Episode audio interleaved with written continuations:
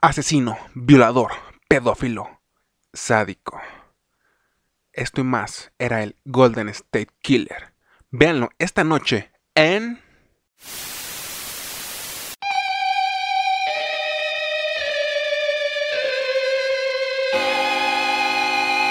La vida en el infierno.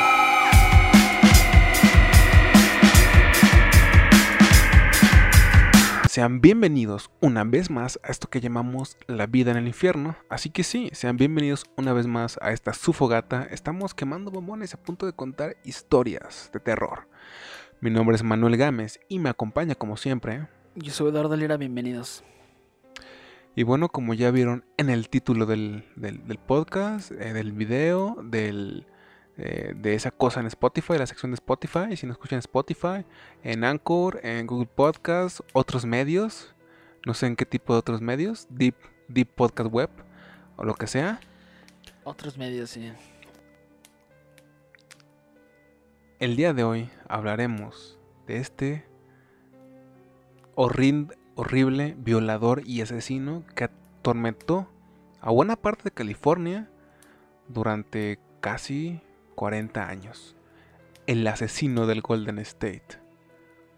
Ok, esa es una buena, esa es una muy buena. Para la gente que me escuchó ahí todo emocionado, ah, pues yo no sabía de qué, de qué tema vamos a hablar.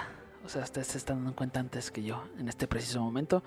Ah, sí, ese es un caso increíble y bueno, eh, estoy emocionado por escucharlo. Ok, doy un poco de contexto. Todo empezó por allá de los 70s, eh, en California, 70 de California. Yo creo que es una época bastante interesante, ya sea porque eres un hip o porque tienes una vida pues común y corriente, ¿no? Eh, se hizo muy famoso un asaltante desconocido, en ese momento no sabía si era uno o eran varios, quien aterrorizó varias zonas de California, desde Sacramento hasta el sur de Los Ángeles, quien se le conoce por distintos apodos, como el saqueador de Visalia el violador de la región oriental y el acosador nocturno original. Porque había otro que también se solía llamar así, acosador nocturno en inglés, claro, pero pues era un tonto, ¿no? O sea... Así como de, ¡Ey! Ese es mi nombre. Posiblemente yo creo que se inspiró de aquí, o, quién sabe, quién sabe, ¿no? Pero bueno, pasemos directamente a los crímenes más, pues más graves, ¿no? Porque pues hizo cositas como robar, pero pues lo peor es cuando puedes dañar en verdad la integridad de las personas. El primero es del 18 de junio del 76, quien un intruso enmascarado entró a una habitación de una joven de 23 años. Este pues lo, la despertó, lo encontró de pie junto a ella, desnudo, de, de, cintura, para, de cintura para abajo. Este le ató las manos, eh, metió un camisón en su boca y la violó mientras la amenazaba con un cuchillo. Después de esto, pues ella claramente se paró, no sé, logró llamar al 911 con las manos todavía atadas y cuando declaró ante el FBI y las autoridades sobre él, dijo algo así como, hay algo malo con él. Hay algo que no está bien conectado en alguien que hace esto continuamente. Eh, cosa que, que claramente dijo ya un poco después. Él a menudo elegía casas de un solo piso. ¿Por qué? Porque pues claramente eran de más fácil acceso porque entraba, por ejemplo, trepando por las ventanas. Más fácil em, escapar. Ajá. Eh, solía atar las manos a sus víctimas. Solía cegar a las víctimas con una linterna, cualquier cosa para poder, pues, ahora sí que golpearlas. Y por lo regular amenazaba con matarlas. Y aparte, pues digamos que, que pues América, Estados Unidos es la tierra donde la gente suele vivir en grandes casas con patios muy amplios sin, sin mucha seguridad, ¿no? O sea... Sí, o sea, este tipo no iba a entrar a un complejo de, departamentos en, en Compton, ¿verdad? A violar a una chica. Pero a lo que voy es que es como el contraste, o sea, en México, por ejemplo, es muy común que haya muchas casas ya con fuera, ¿cómo se llama? La reja, por ejemplo, ¿no? O sea, en México es muy, muy difícil por esa clase de cuestiones, pero en Estados Unidos tú te vas a un barrio clase mediero y es, una persona del tercer mundo puede quedarse impactada, ¿sabes? Porque es como de, o sea, la puerta no tiene tanta protección, güey, hay muchas ventanas, suele haber puertas traseras, un patio muy amplio, O sea, un, un ladrón. el refrigerador. Un ladrón con maestría, pues ahí, o sea, puede ser, hacer y deshacer cuando quiera. Eh, no sé, no sé. Eh, cosas del tercer mundo cuando ven cosas del primer mundo. Ok. El caso se filtró tanto en la vida diaria de los residentes de Sacramento, quienes pues comenzaron a alertarse demasiado, armándose de pistolas y bates de béisbol, comprando perros guardianes y a cerrar con llave por primera vez todas sus puertas. Sí, porque Estados Unidos. primer, primer y privilegiado mundo. Más que nada, yo creo que ah, era algo como muy setentero. O sea, no tanto por la región. Y eso también era de antes, o sea, o sea, ¿tú cuáles crees que sean las medidas si, si este, este personaje del que estás hablando existiera hoy en día? De perdido aquí en México, ¿cuáles serían como que las medidas de la, gente que, que pues pudiera correr riesgo? ¿Cómo que las medidas? No entiendo. O sea, tú como tú dijiste, se compraron como que armamentos. Güey, es que, güey, es que eso el mexicano promedio ya lo hace, güey, por naturaleza, güey. Sí. O sea, suele tener un arma, güey, suele poner rejas por fuera de su casa, poner cámaras, güey.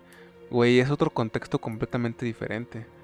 Y yo aparte, o sea, esto claramente fue hace muchísimos años y entiendo que una zona no tipo Nueva York, pero yo siento que aún hay varias zonas residenciales gringas clase medieras que son muy así. O sea, tal vez ya no tienen la costumbre de dejar la puerta abierta, pero siguen siendo muy así, ¿sabes?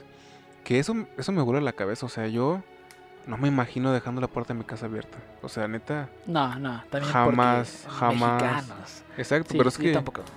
O sea, yo no podría irme en la tienda tranquilo sabiendo que la puerta está abierta, güey, ¿sabes? A veces te sacas un, pedote cuando sabes que dejaste las llaves por fuera. ¿Nunca te ha pasado eso a ti o a alguien cercano? No sí. Eso, eso también. Eso es un realmente un susto. es un susto bien gacho y te sientes bien pendejo, la neta. Sí. Ok, eh, este David Carrasio, editor de, noticias, recuerda que cuando tenía 12 años, el violador de la región oriental atacó una casa cercana a la suya y alegó que cuando esto pasó, o sea, las noticias no se no exageraban, o sea, realmente era algo impresionantemente horrible, ¿no? Antes de violar a una niña de 13 años, el asesino del Golden State, y para que vean un poco sobre la malicia que tenía este hombre, que era bastante, colocó platos sobre la espalda de la madre que estaba en una habitación contigua y le advirtió que le cortaría los dedos a la niña si escuchaba que se movían los platos. Y cosas así le llegó a hacer a muchísimas personas. Eso es bastante horrible, nunca había escuchado una táctica así. La verdad. Pero, pero aparte se dice que como que se entiende que él de alguna forma disfrutaba de esto. O sea, tenía esto de Hannibal Lecter, ¿sabes? O sea... Sí, como que tener todo bajo control. Eso es lo que, lo que decía hace rato, o sea, tenía esta malicia, pues. Se, llegó se llevó a grabar una llamada a una mujer de, recibida, recibida de un hombre que se piensa era él, susurrando una y otra vez, te voy a matar, te voy a matar, te voy a matar.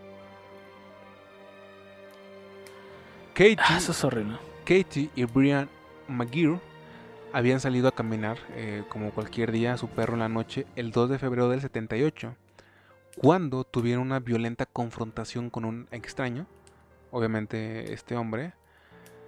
Al final tanto Katie de 20 años como Brian de 21 yacían muertos por heridas de bala. Varia gente de los alrededores únicamente testificó haber visto a un hombre que llevaba un pasamontañas huyendo del lugar. Y eh, para sumarle más, más información, Katie anteriormente, meses previos, se había quejado que un hombre la estaba acosando en el trabajo. Sus colegas dijeron que alguien solía llamar a Katie repetidamente diciendo, te va a tocar a ti. Y también recuerdan que un extraño estaba sentado en un Volkswagen azul, quien solía observarla durante horas. Después de que ella intentó enfrentarse a él en una ocasión, el hombre se alejó conduciendo y regresó un, horas más tarde. Katie, pues por supongo que por estas cuestiones y puede que otras más, decidió renunciar a su trabajo poco después. Después de los asesinatos de Maguire, cambió su zona de casa al condado, al condado de Contracosta, donde cometió otras 20 violaciones antes de volver a asesinar, esta vez a un cirujano llamado Robert Offerman y su novia Alexandria Manning. Ambos fueron atados y asesinados a tiros en la casa de Offerman. A partir de ese momento, ninguna víctima sobrevivió. Al inicio, de la década de los 80, un atacante conocido como el acosador nocturno original comenzó a matar en los condados de Santa Bárbara, Ventura y Orange. El sujeto parecía haber desarrollado una nueva tendencia por violar mujeres frente a sus parejas antes de ejecutarlos a ambos. Y eso es lo que iba de nuevo con la, con la malicia de este hombre. O sea, era muy evidente que él realmente disfrutaba, ya sea ¿cómo decirlo?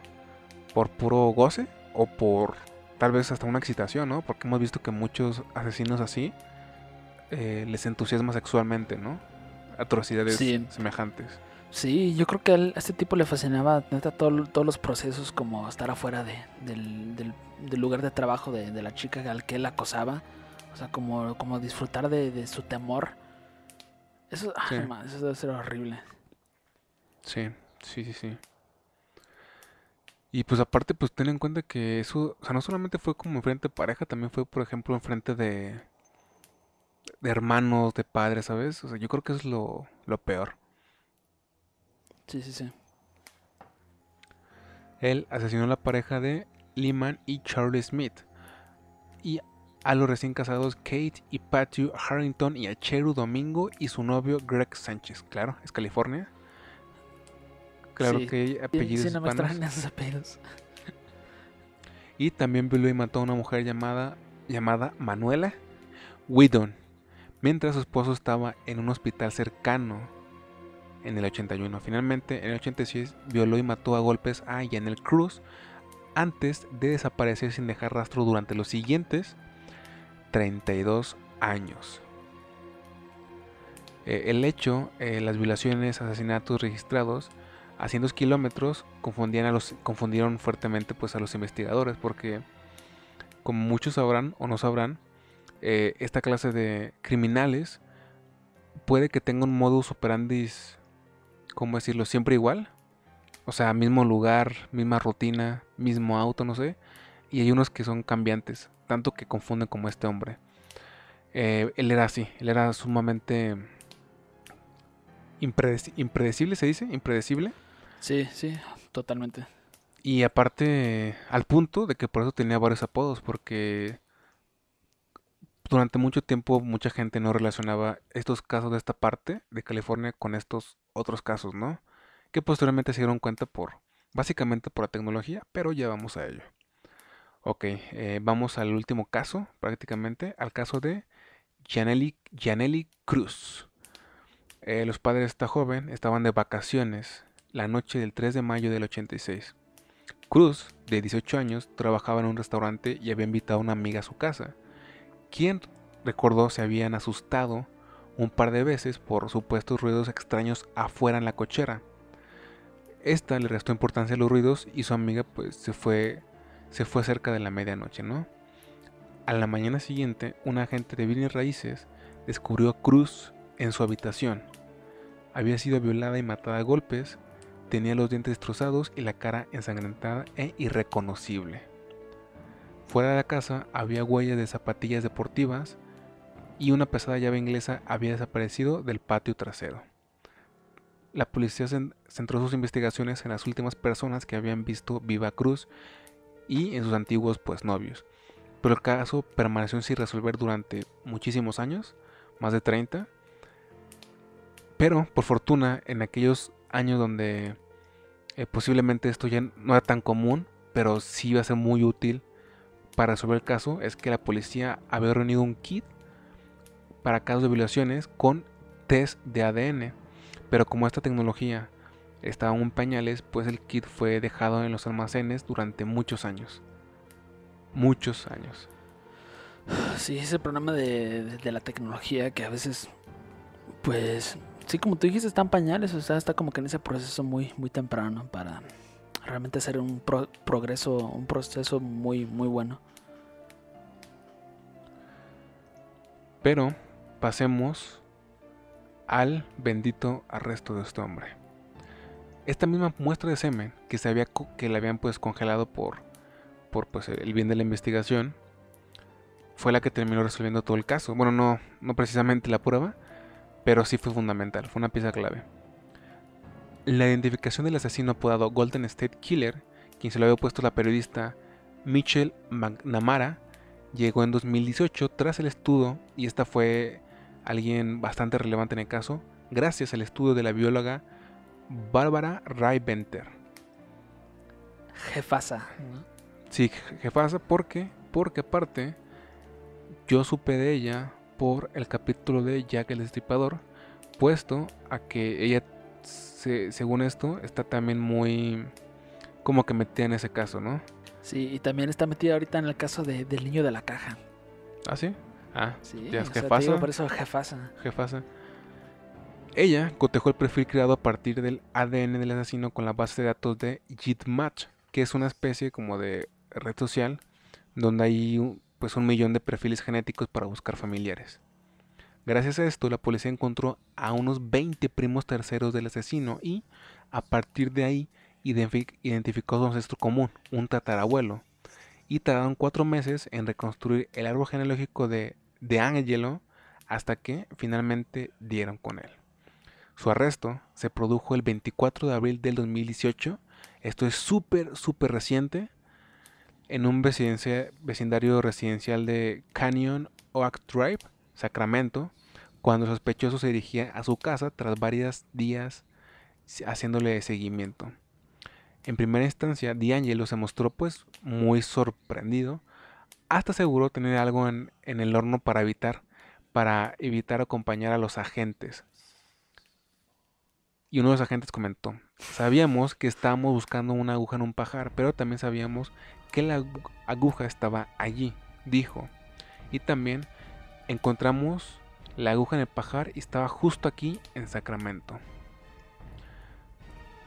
Sus vecinos dijeron que jamás, jamás sospecharon de él, puesto que era un tipo ya de edad, jubilado y antiguo empleado de un supermercado, pero eh, que en realidad escondía pues a un asesino muy el asesino de los asesinos más prolíficos de los Estados Unidos. y se trataba de un anciano de 72 años que construía aviones con control remoto y que cuidaba de su jardín.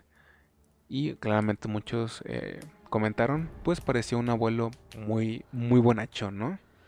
Sí, sí, sí, es que es, es, ese factor así como de, hey, oficiales, yo soy solo, solo, solamente soy un viejito frágil, ya no podría. Sí, exactamente, exactamente. Pero aparte de eso, tal vez si hubiera sido como unos viejitos que se tatuaron de joven y como que siguen con esos tatuajes a flor de piel, tal vez muchos hubieran sospechado de él, pero... Sí. Es que, ¿te has, fijado que son muy pocos los asesinos en serie que realmente parecen personas malas? Todos parecen Ned Flanders, todos parecen como tú. O sea, Sí, quiero pensar en uno que hemos mencionado de perdido en estos. Sí, este el monstruo de los Andes. El, monstruo de los Andes sí se veía loquito. Ok, sí, sí, sí, sí. Él, es uno de ellos, pero. Pero la gran mayoría son, son padres de familia, ¿sabes? Abuelos, no sé. sí, sí, sí, sí. Estoy de acuerdo contigo. Sí, ah. sí siempre te imaginabas, ¿no? Así como que los asesinos en serie son así como no sé, me lo imaginaba así como el estereotipo así como de un ruso tatuado fuerte con cadenas y pero no. Muchos de ellos, como tú dijiste, parecen Ned Flanders, como Gary Ridgway, Ned Flanders. Y, es interesante porque yo recuerdo una vez que llegué a entrenar eh, box en la pubertad, güey.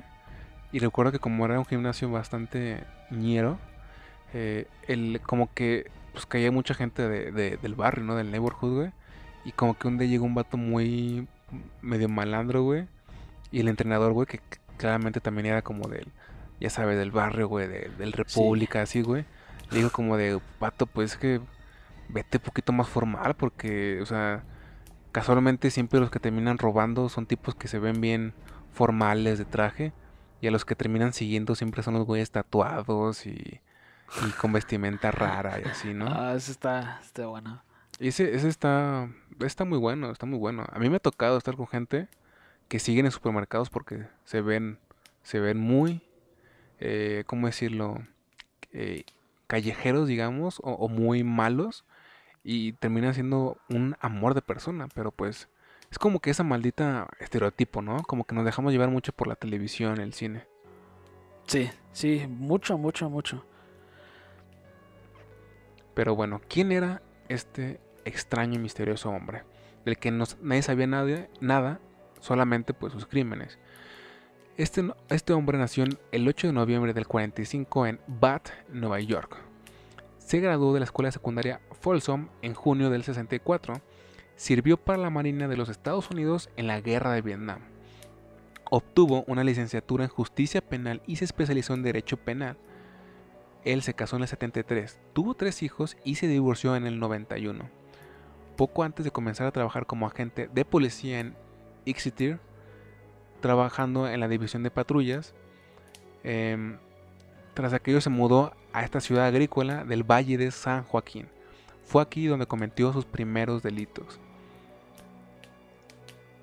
Exeter es una población de 5.000 personas aproximadamente, con que tenía menos de 10 oficiales para patrullar. Este lugar sufrió una oleada de robos en los tres años que estuvo D'Angelo en el cuerpo. Uno de sus compañeros, de sus ex compañeros, dijo que estaba sobrecualificado y lo describió como alguien frío, muy serio y distante con sus colegas. También diciendo, leo textualmente, no encajaba con los otros muchachos y aseguró que no era el tipo de hombre al que hubiera invitado a una parrillada. Su primer, su primer, primer crimen llegó en el 75, cuando él quiso secuestrar a la hija de Claude Snilling, un profesor de periodismo local, quien interrumpió el ataque y terminó muriendo de un disparo por, por D'Angelo, ¿no? A partir de ahí se reforzó la presencia policial, pero jamás se logró dar con el responsable. Tres años después, D'Angelo se trasladó al departamento de policía de Auburn, cerca de Sacramento, hasta en el 79 cuando lo despidieron por robar un martillo y un repelente de perros en una ferretería. Por este delito, De Angelo fue condenado a seis meses de libertad condicional y a una multa de 100 dólares pese a que, la, a que él lo negó tacitivamente. Y porque es importante mencionar su carrera en, la, en esto de la policía y la seguridad y todo esto, porque en parte es por eso que él sabía muchos métodos de amedrentar a las, personas y claramente pues sabía también cómo manipularlos, cómo zafarse los problemas. En mayor o menor medida porque pues él había estado en ese mundillo. Y es también cuando da un poco de miedo porque siempre vemos a la figura policial como esta figura distante, pero pues jamás imaginamos que un policía puede ser un asesino en serie. Bueno, en México sí, pero. Pero. A lo que voy es en que. En Estados Unidos también, tal, tal, tal vez. Pero ponte a pensar que. Pues eso está peligroso, ¿no? O sea, una persona con unos conocimientos me daña el cerebro. Todo lo que puede hacer, porque este tipo, todo lo que hizo. Sí, sí, por los países más importantes tienen pues como que unos, lineamientos muy estrictos para, para, unirte a una fuerza de ese tipo. Y de hecho una de las víctimas llegó a, decir que el comportamiento de él era muy de, policía, ¿sabes? De militar. Como que esta onda muy seria, muy autoritaria, ¿sabes? O sea, mm, sí hubo gente que lo llegó a describir un poco así, ¿no? En abril de 2000, del 2018 aquel eh, anciano con aspecto sereno y tranquilo, que realmente era un hijo de puta, que, muchos ancianos lo son, ¿saben? O sea, muchos ancianos llegan a una edad donde están muy aburridos y no les interesa dañar a la gente con sus comentarios.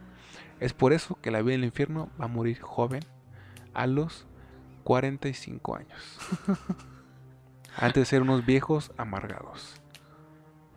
¿Y te imaginas que terminamos viviendo hasta los 100 años? Fíjate, fíjate que ni de viejo me siento que, yo vaya a ser así. O quién sabe, ¿no? Quién sabe. Es que la vida, ¿no? la vida. Como el Manuel joven. Es que es la vida, ¿no? Como que, lo feo. Pero bueno. Eh, ante el Tribunal Superior del Condado de Sacramento, este fue acusado de 13 cargos de asesinatos en primer grado y 45 violaciones, además de un centenar de robos. Él dijo, hice todas esas cosas, destruí todas esas vidas, así que ahora tengo que pagar el precio. Este declaró, señaló a su alter ego, Jerry, diciendo que pues no tuve la fuerza para expulsarlo. Pero dicho alter ego, yo creo que se pone, o yo lo pongo mucho en tela de juicio, porque tampoco se menciona tanto de él. Bien pudo haber sido simplemente algo que él quiso poner ahí, tal vez buscando ¿Qué te gusta? ¿Una condena más, más light? Como, ya sabes, hospital psiquiátrico. Sí, como el monstruo de los Andes, igualito. También él, según. Supuestamente él tenía también su alter ego. Ándale, justo, justo, justo. Dos años después, ya en marzo de este año, el juicio iba a celebrarse para dilucidar, dilucidar si D'Angelo era culpable o no. Desafortunadamente, COVID, que retrasó la visita. Y el pasado 29 de junio, hace, hace este, este, caso es reciente, reciente, reciente. El pasado 29 de junio, cuando el asesino del Golden State compareció ante un improvisado tribunal montado en el salón de una universidad de Sacramento, este lo hizo curiosamente en una silla de ruedas, ataviado con el característico mono naranja de presidiario y un protector facial. Ya saben, por COVID, ¿no? Sí, la careta, sí, claro. Y pueden buscarlo en, en Google y sí es un viejito bastante intimidante. O sea, sí parece Hannibal Lecter de alguna forma. Con voz débil y mirada perdida, el criminal se declaró culpable de todos los cargos. Admitió tres homicidios en primer grado y 13 de secuestro, además de 45 violaciones. De su boca salieron las palabras culpable y lo admito. Los familiares de las víctimas se encontraban presenciando todo eso, el juicio de D'Angelo. Estos declararon ante los medios de comunicación lo difícil, porque esto lo decimos muy por encimita porque estamos alejados entre comillas y estamos simplemente narrándola, narrándolo, pero yo creo que tal vez sea, sea cosa el caso está horrible, pero por ejemplo, si tú eres una de las parejas que vio cómo violaban y mataban a tu pareja, o sea, tuvo que ser jodido, ¿sabes? O, el hermano o la madre que escuchó, ¿sabes? O sea, eso está... Y tenerlo de frente ahora debe estar muy horrible, ¿no? Sí, sí, por eso se me hace muy chido de, la investigadora y también de, pues de, los policías que, que sí le pudieron dar de cierta manera carpetazo a ese caso. Ellos comentaron, como ya dije, lo difícil y la ira contenida que tenían ante el asesino, lo cual pues no es para poco. Y que, tras que, por fin, tras varias décadas, al fin se iba a hacer justicia.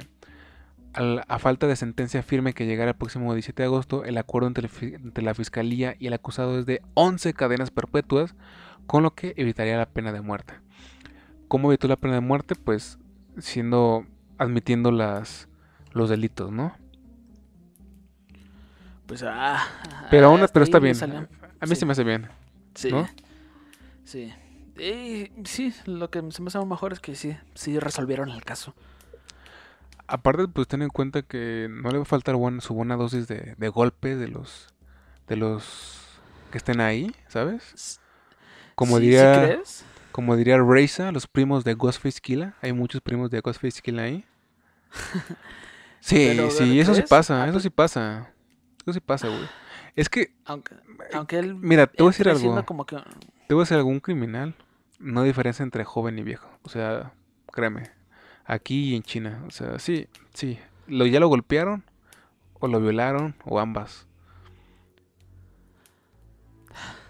Sí, y seguramente mucha gente está, estaría muy, muy feliz con, con hacerse de esa idea. Y, déjame decirte algo, ¿eh? yo sé que es, o sea, tal vez no está bien visto porque pues, y más sabiendo como que lo serio que se toma el gobierno estadounidense esa clase de cosas, pero yo sé de muchos policías, he sabido de muchos policías que cuando tienen a un preso que hace algo feo, como lo que es ese tipo, como que le dan chance a los demás que se vayan y se quedan un ratito con él, ya sabes como en qué plan, ¿no? Ah, sí, pues para meterle sus buenas cachetadas, bueno, sí. cachetadas. Sí, no, no, hasta los mismos, hasta los mismos guardias, como que, que les dicen a, les dicen a los mismos, a los mismos prisioneros así como de, ahí te va, ahí van, va entrando este güey y él hizo esto y esto y esto y esto.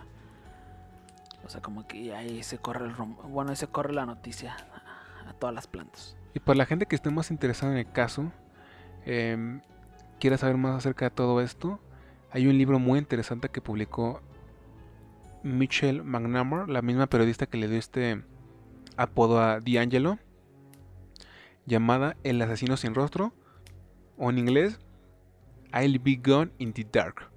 Eh, ella falleció en 2016, lamentablemente. Así que pues el final, el final no está ahí, pero, pero es, hace un libro muy interesante. Ella cubrió el caso durante muchos años, o sea, periodismo duro y puro, ¿no?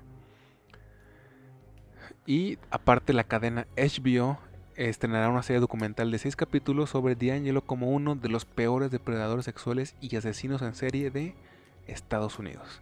Y es HBO, así que posiblemente también valga la pena checarlo, ¿no? Ya un poquito más conciso, más a profundidad. Y, qué mal por Michelle, Michelle McNamara, la autora. Ahí te va un dato curioso. Ella fue esposa de Baron Oswald, un, comediante muy famoso de stand-up. Ah, y lamentablemente, eso te lo digo que. Te lo digo que es lamentable porque ella pues no pudo, no pudo ver el final de, de este caso, güey. Sí, es lamentable lamentable. Pero bueno, o sea, ten en cuenta que ese libro recaba desde los inicios de los crímenes hasta el 2015, ¿no? Como mínimo. O sea, aún así la cantidad de información que debe de haber ahí ha de ser muy buena, o sea, muy interesante. Y más porque si hiciera una periodista, periodista, ¿no? O sea, alguien seria. Sí, por supuesto.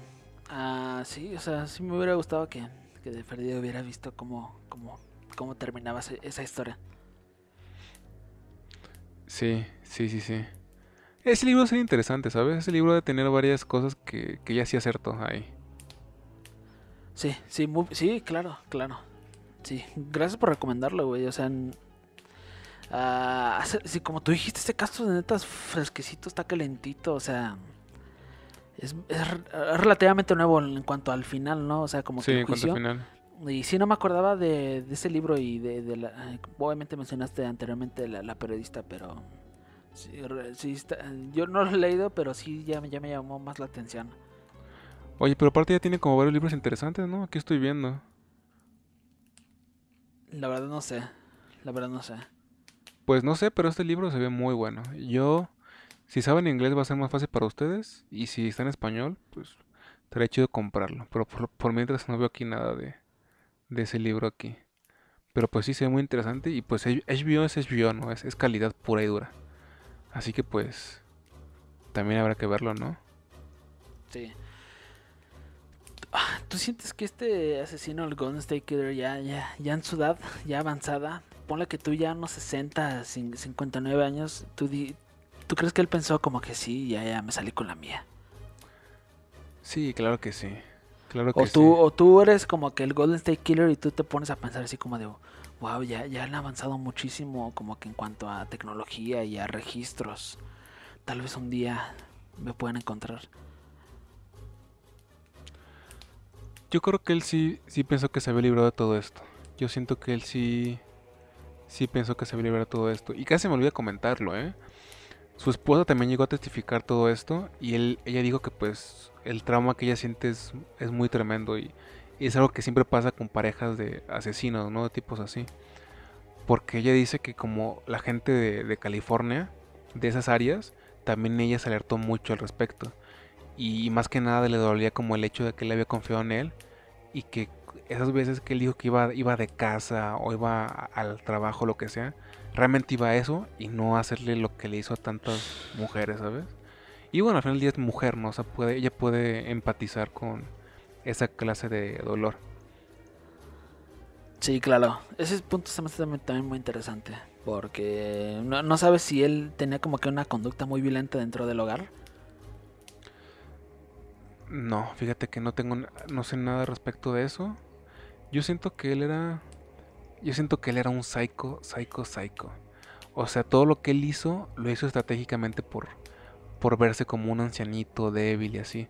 Porque creo que a pesar de que él estuvo con silla de ruedas en el tribunal, creo que la gente sí lo llegó a ver caminando como si nada por ahí. Sí, es que ya cuando, yo siento que ya, ya cuando estás en esa situación, esa edad, usas todo a tu, a tu favor para ver si puedes sacar algo de ventaja. Es como, creo que esto también pasó hace este, este mismo año, cuando llevaron como que juicio como uno de los últimos soldados nazis. Tenía como 95 años y le dieron como que su sentencia, finalmente. Ah, eso está genial, eso está genial, la verdad. Está genial. ¿En qué parte, sabes? ¿Del mundo? ¿Alemania? Ah, ¿Estados Unidos?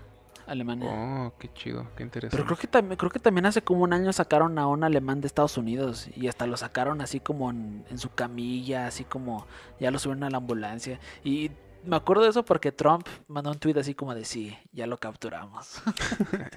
así como de qué hijo de puta. ¿Cómo te amo, Trump? O sea, ya me quedé mal al principio, pero eres, eres muy cotorro, ¿sabes? Eh, Sí, es, una pistola en cuanto a, a tweets. A, decir cosas así incrédulas, sí. Sí, es un tuitero, tuitero duro, y, duro y puro, la verdad. Pues un caso, la verdad es que bastante impresionante. O sea, el número de víctimas que tuvo este hombre. Pues sí, y, lo más impresionante, neta, lo más impresionante y neta mis respetos a toda la gente que, que participó en la investigación en la captura. Eso, güey, yo me quedo con eso. O sea, neta, este caso era de los 70 y por fin le, le, pudieron dar, dar fin en 2020. O sea, ya a punto de entrar a la nueva década. Eso me hace muy chingón. Sí, eso, sí, eso, eso, sí, eso también está como de, respeto, ¿no?